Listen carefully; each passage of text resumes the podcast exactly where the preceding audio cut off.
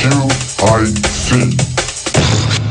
やー一気に喋ったんで疲れました。ああ、本当です。えー本当に。でも、こう、そうこうしてる間に、はい。いつグラグラっと来るか分かんないですからね。これがね。今晩来てもおかしくないし、何なんですかね。10年後来てもおかしくないし。まあだからこの大阪はですよ、その、えー、川が多いじゃないですか。あはい。で、もう津波だなんだってのは遡ってきますからね。あ。はい。で当然水門のある川もあるんですけど、うんうん。水門のない川があるんですよ。ええ。一番でかいのが水門ないじゃないですか。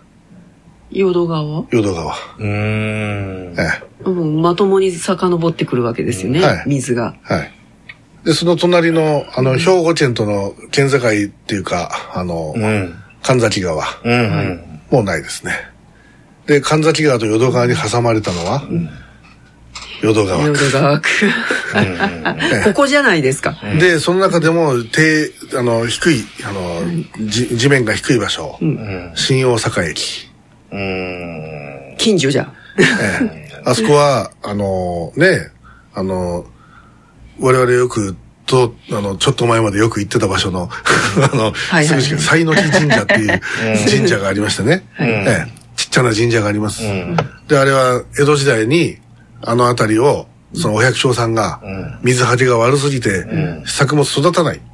で、それをこうなんとかするために、その水路を、掘り割りを作って、そこにその水を流して、ね、で、地面を、その農耕に適した地面を作ろうっていうのを、まあ、お上に提案した。ところがそれを却下された。で、却下されたらもう、食っていけないわけですよ。で、命がけで提案したにもかかわらず却下するバカがいるんですよ。で、どうしたかって。それでもご利用しで作ったんですよ。で、作ったけど、その、お上からすれば、メンツ丸つぶれなわけですよ。はい。で、この首謀者は、切腹、うん。切腹だかざ斬首だったかなんかそれで死罪ですよ。ひどい話です。ええ、でも、その、人々はそれで救われた。で、その死罪になった人たちを神様として祀ってるのが今、西の木神社そうなんだ。なん。そんな言われのあるところええ、です。松田さんもよく、よく車を止めに行ってた、あそこの場所の隣の。あの神社。あの、あ、そうです。はいねえ。なんであの、大阪の人がそれを知らないで、九州から出てきた私が知ってるのかっていう話なんですけど、もう、べあの、勉強してください、皆さん。はい。ごめんなさい。正確に言うと西宮ですから。ああ、関西、関西、関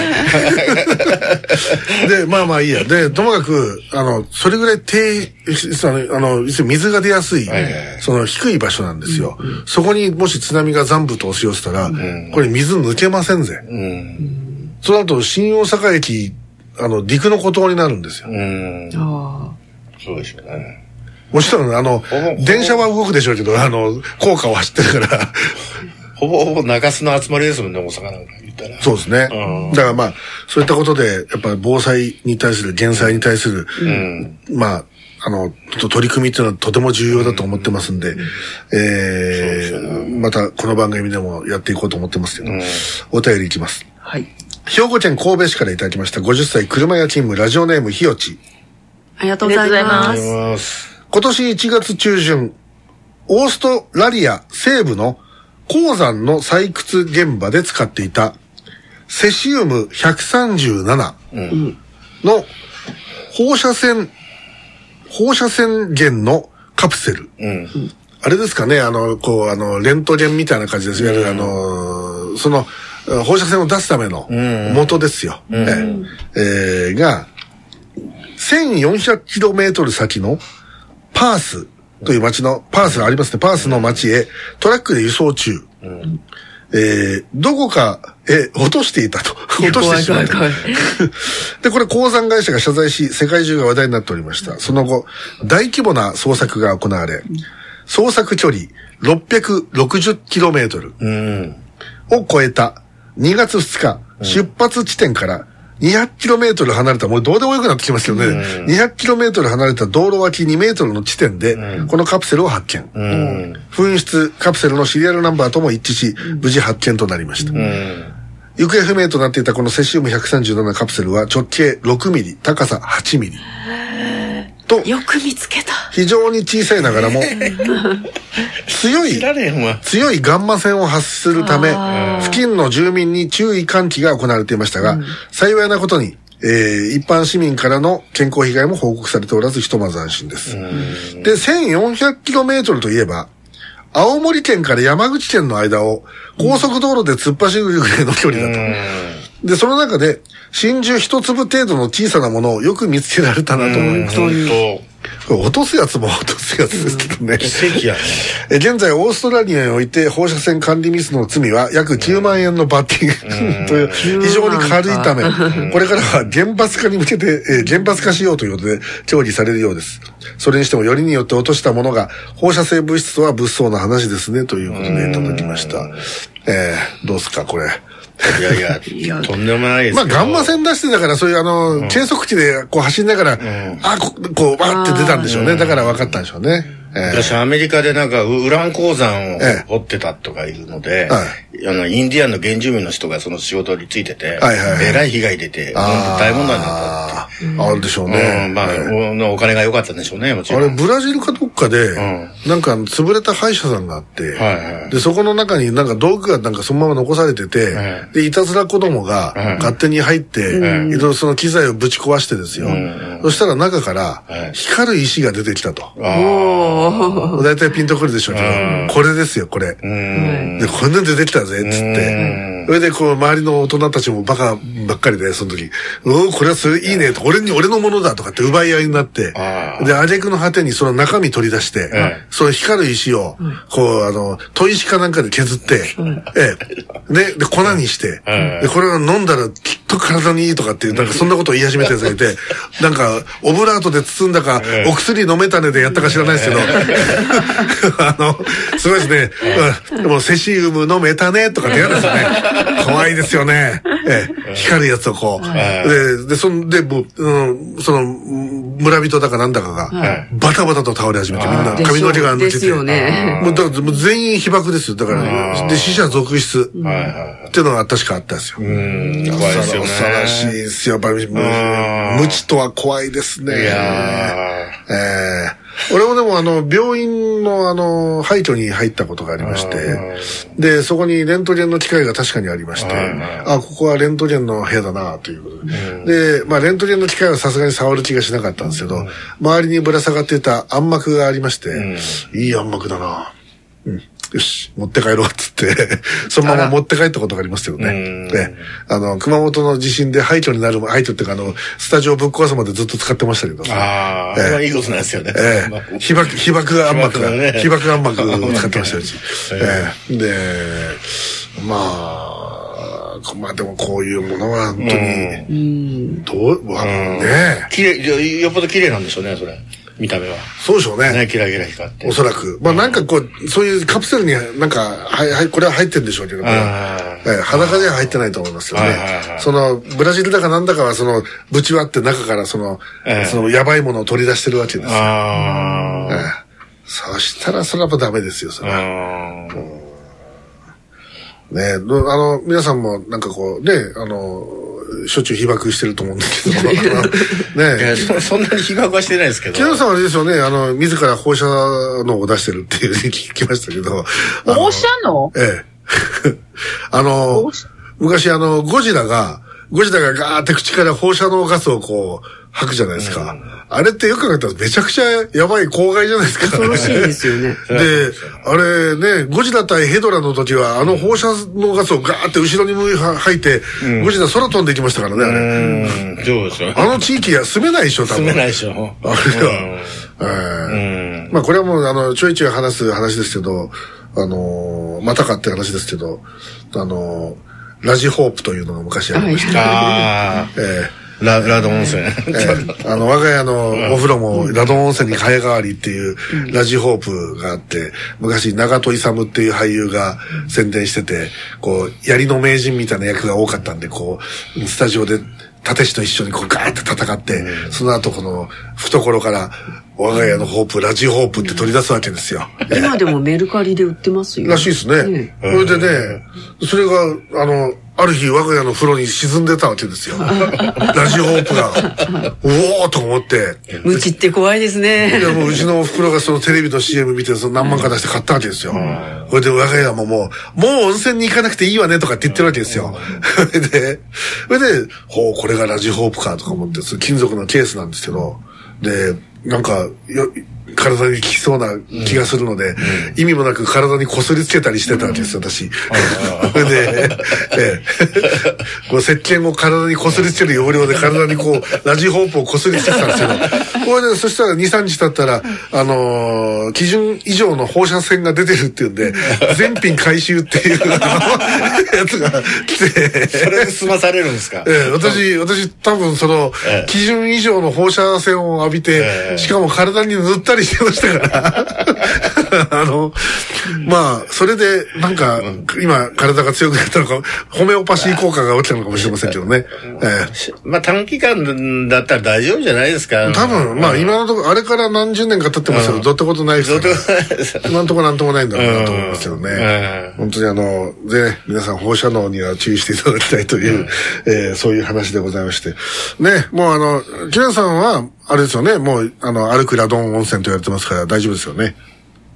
あの、健康診断で被爆しませんか？健康、してますよ、してますよ多。少はしてるしてますよねレントゲンで、んそれはするでしょ。そうそうそうそれはするでしょう。してまいや、すよね。だから、あの、日本で、あの、日本のがん患者は、その健康診断が作ってるという、まことしやかな話が聞いたことありますけど。あの、陰謀論の松田さんどうですか、それ？あ陰謀論といえば松田ですって。ほぼ本当かもしれないです健康診断が、で健康を壊すと。そうそうそう。あの、バリウム飲んだ時点でもうおしまいですからね。あ。だってバ、バリウム自体がそういうもんそうですよね、確かにね。ええそうね、バリウムえねえ。これもまたあの、おなじみの話ですけどね。え居酒屋で飲んでた時に、ええ隣のカウンターで、めちゃめちゃ体の悪そうな中年のサラリーマン二人が飲んでるわけですよ。もう土系色してるんですよ、顔が。もう、よっしゃ、なんで酒飲んでんだろうみたいな。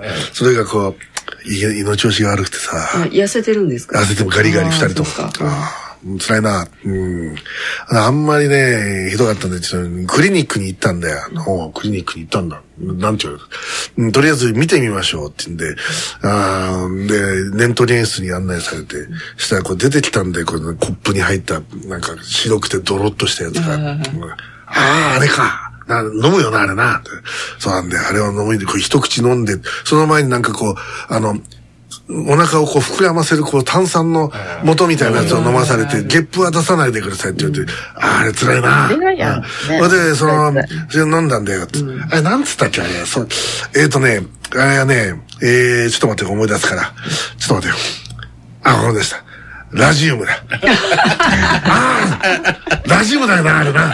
で、そのラジウムを一口飲んだんだよ。グビッとな。で、こう、ゲップを我慢してさ、こう、お腹をこう、ぐーっと押さえてくるんだ、なんかこう、あの、機械が。それで、こう、あの、斜めになったり、横にされたり、こうされて、それで、こう、あの、ばラジウムを 何杯も飲んで、で、それで、大変だったねっていうような話をずっと聞きながら、ずっと心の中で、それはバリウムだっていうあの、ずっとおなじみバリウム、ラジウムの話でございまして、えー、と実話ですか？実話です。実話です、これ。突っ込んで差し上げなかったんですね。もう、私知り合いじゃなかった。死ぬかと思うぐらいし、もうわ笑いをこらえるの大大変だったんですよ、あの時。ええずーっと真顔で言ってるんですよ、ラジウムはなあれは、あの、飲んだ後もあれ、白いラジウムが出るんだよっていう。いや、ラジウムだったらやばかろうっていうね、えーお話でございました。が終わってからね、ええあの、家に電話がかかってきて、病院から。ええあの、ラジウムでしたとかそういうのじゃないでしょうね。下剤を渡すのを忘れたんですけど。あいや、大丈夫です。朝からずっとベンチ入ってます。まあ、まあ、出ますわね。盛らなくても大丈夫ですって断りましたけど。え女性が特に大変ですもんね、あれは。えあ、そうっすか。出すのに。ああ、そう便秘の人はやっぱ難しいからですね。あそう男の人便秘っていないじゃないですか、ほとんど。そんなこ。とはないと思いますよね。ええいや、出ますよね、見事にでも。まあね、こう、バリウム一気すごい。で白いうんこが出る不思議っていうね。あれ固まったらダメなんですよね。あそうそうそうあれ、そうあの、水流しながらね。ぜひそうそう。そうああの、結晶、こ、こなんで、こう、か、か、こう、なんていうの、あれ、結晶じゃないけど、なんか石膏みたいなんでしょ？石膏みたいなね。そう、出なくなるんですよね。うだ。だからですね、ええ。あ、すいません。あの、私ですね、最初バリウム飲んだ時って、あの、出し方とかそんなの、わからないじゃないですか。どれ、どれぐらいまで出せばいいのかが、その下からですね。終わ、終わるのかどれ。ぐらい出せばってどういう意味？ですかそんな、あの、計算して出すのか、普通。いやいや、違う違う。今日あの、ほらは、。今日は3センチだけ出しとこうかな。違います、違いますって。全部出してしまうなんじゃないですか、その前に飲んだ。そう、わかんないよバリウね。そう出る、出、出たとこ勝負だよ、そうなんだもんな。私、てっきりもうその日に出てしまったなと思ったんですよね。あ出し切ったかどうかがわからない。そうそうそうそうそうそう。はい。で、次の日ですね、ええ、出ました。あの、ちょっと踏ん張ってたんですよ。ちょっと出ないなと思って。あそしてあ、そそのことをすっかりもうちょっと忘れてて飲んだことを、多分、あの、で、そしたら、あの、いきなり音がですね、ゴンって音が出たんですね。ゴン。ゴンうんこがゴン。そしたら白い塊の石のようなものがええ出てきたわけですよ。で、で、それで、あの、肛門が裂けて、だからこれですええ赤いものがピューと出て、まるで日の丸みたいだなって、そういう、そういう。いや、それはないです。それはないです。えだからやっぱ、バリウム固まったらすごいなと私は思いましたね。怖いですね、でも。出たからよかったですけど。ゴンゴンとなるよかったんですけどああ、これがあの、キラウエア法ってやつですね。ああれでもね、飲んだ時って結構危ないですよね。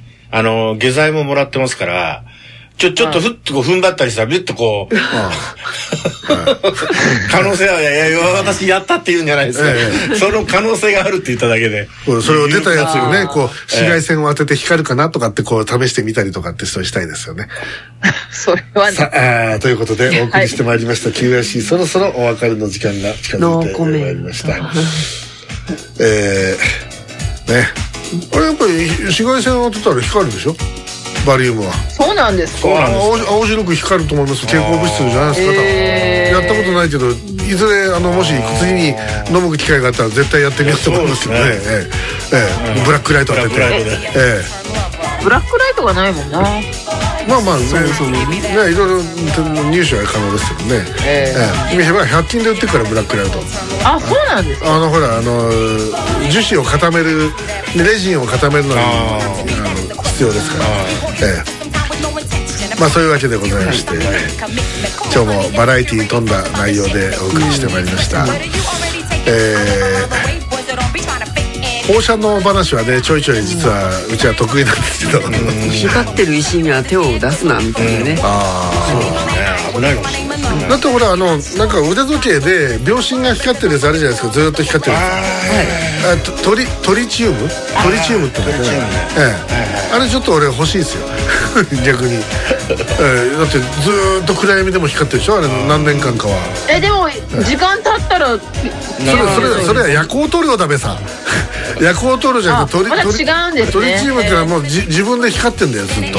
何年間。か、へーうんあれちょっと欲しいんでえ、すよ、何年間も。そうだよ、えはい。えそれってレレアメタルみたいな？いやいや放射性物質ですうわあ弱い放射能も出てます、ええ。ただまあじ一応人体に影響はありませんと言い張ってます、ああそうなんですね、ええ、だ軍用時計とか結構ありますよ、あのタイメックスのやつとかも確か、あのついてますよね。ね。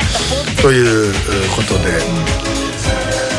さてさてまあねえー本当に2月も今真ん中あー早いもんででそうか今度月曜日はあれですよね。あれですよ。ね明石市にまた行くんですよ我々ええ。行ってらっしゃいちょっと楽しみなんですよね。また泉さんとお会いできるんですよちょっとえー、いろんな動きが多分活性化してくるはずです。